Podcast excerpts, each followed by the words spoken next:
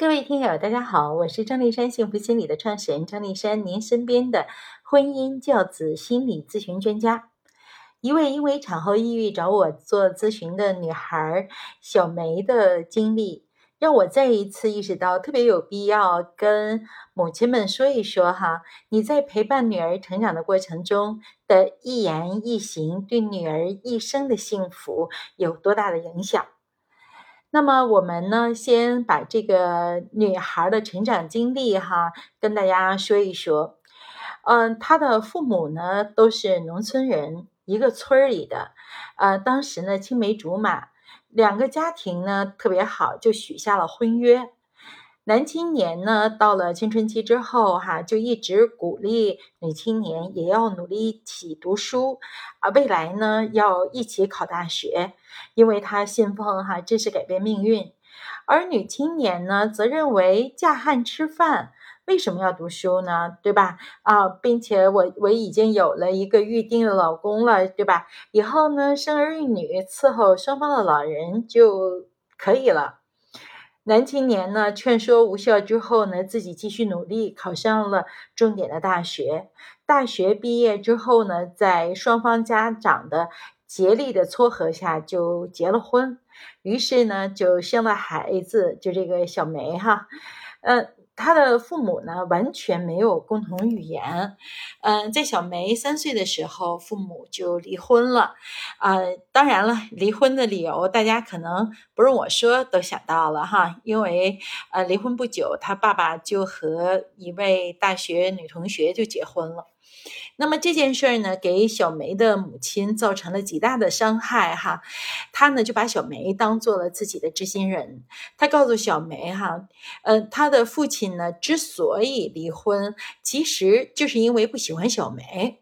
啊，由此呢，他就告诫小梅，坚决不能见他父亲哈。他父亲是个坏人嘛，因为不喜欢女儿，所以才离的婚。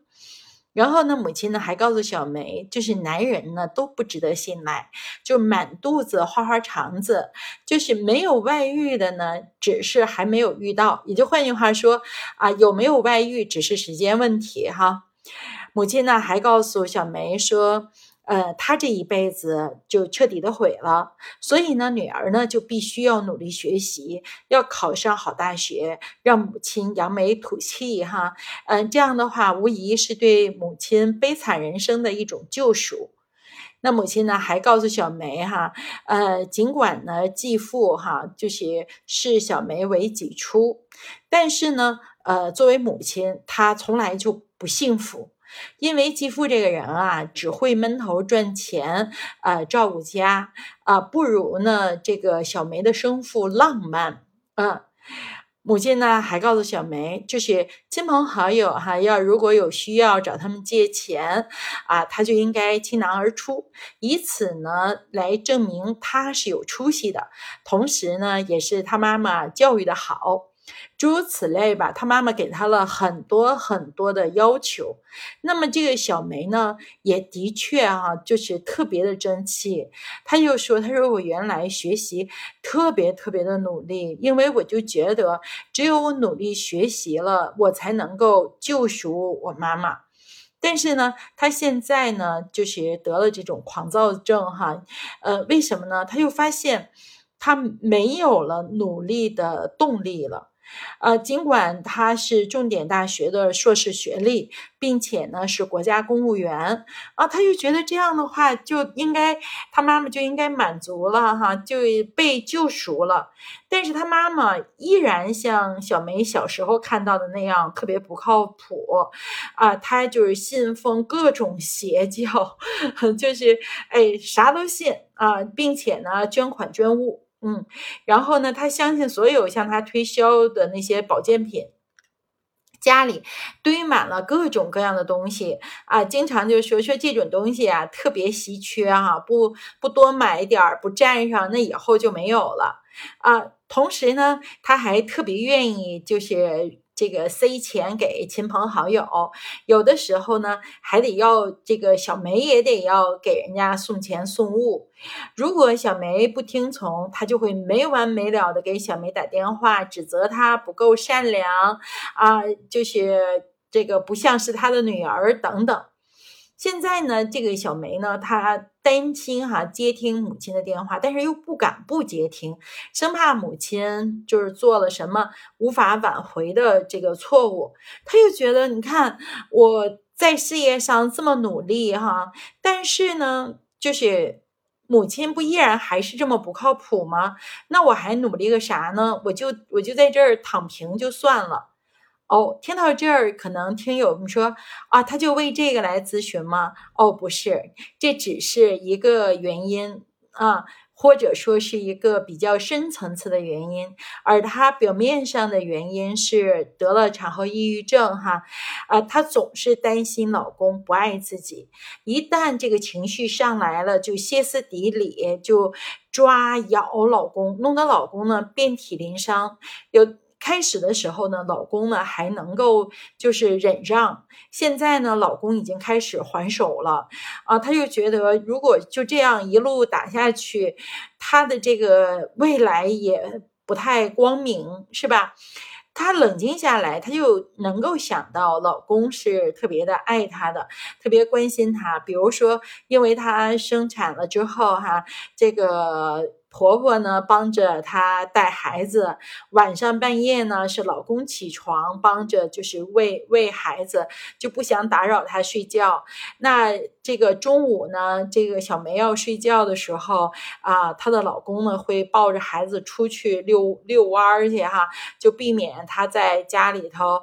万一哭啦或怎么样的，会影响到小梅这个这个睡睡午觉。就说起来哈，就她就觉得她老公挺好的，但是呢，她也觉得她老公有点像自己的继父，就是能够做这些事儿，但是呢，说不出那种特别贴心的话。啊，她她这个特别的难受啊，特别难受。那么。我们现在能够看得出来，哈，他他妈妈给他的影响是非常大的，因为他妈妈啊面临着这个前夫的这个。呃，背叛哈，所以呢，就是告诉女孩 在婚姻中是没有安全感的，是吧？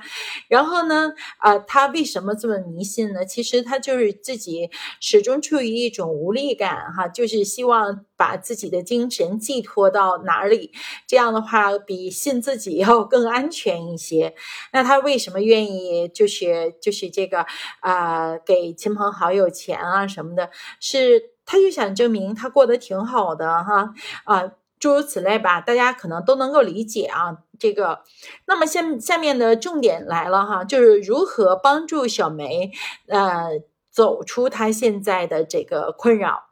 那么首先呢，就是小梅要和她的原生家庭保持一定的距离。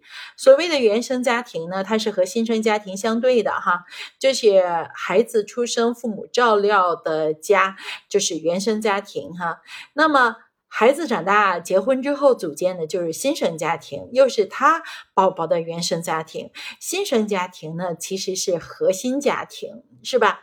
所以呢，就是作为小梅呢。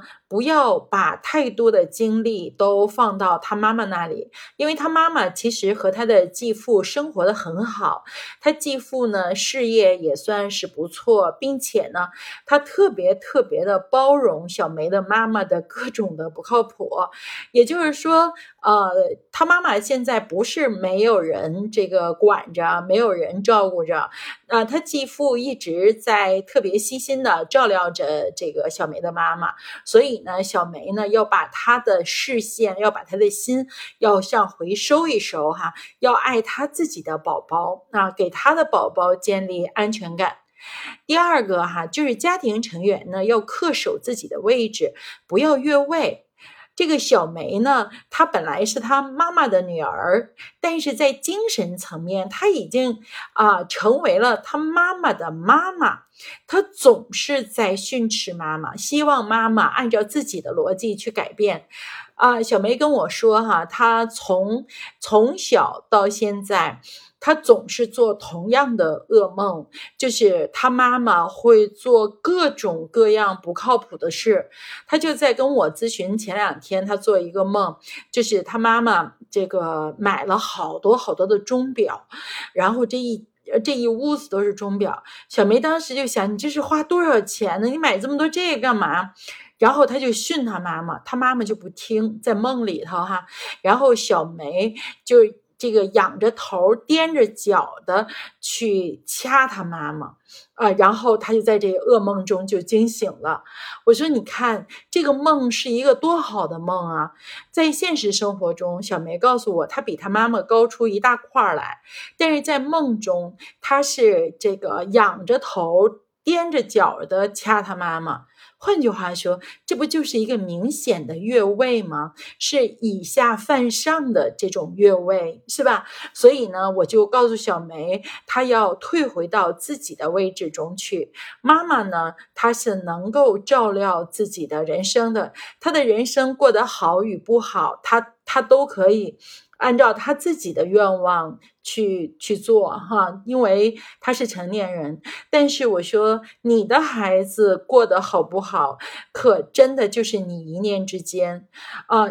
如果说你像现在这样对你的孩子毫无那种投入感，每天都想着如何去改变你妈妈的话，那么作为你的孩子是可怜的啊，他自己的亲生妈妈不关心他啊，那未来这个孩子又会出现什么样的问题呢？我说，难道你希望出现心理问题在你们家就一代一代的沿袭下去吗？是吧？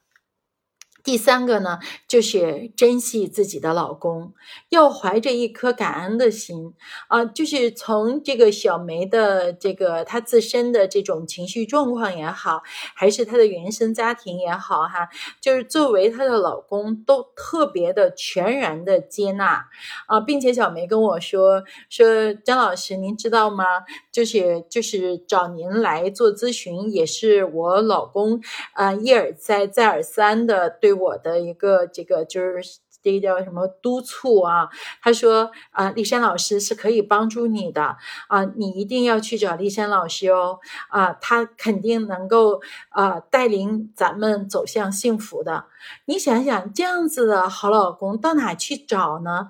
为什么还要有这么多的这个就是想法？为什么还能够忍心去伤害这样的一个男人呢？对吧？那么也就是说，其实这样来讲，你妈妈给你灌输了太多的错误的理念。他之所以和你的生父没有这个，就是把婚姻进行到底，其实从一开始已经注定了。因为从小梅的生父来讲，既然说在这个父母的撮合下，他和这个女孩有了这个婚约，那他就希望和这个女孩一同成长。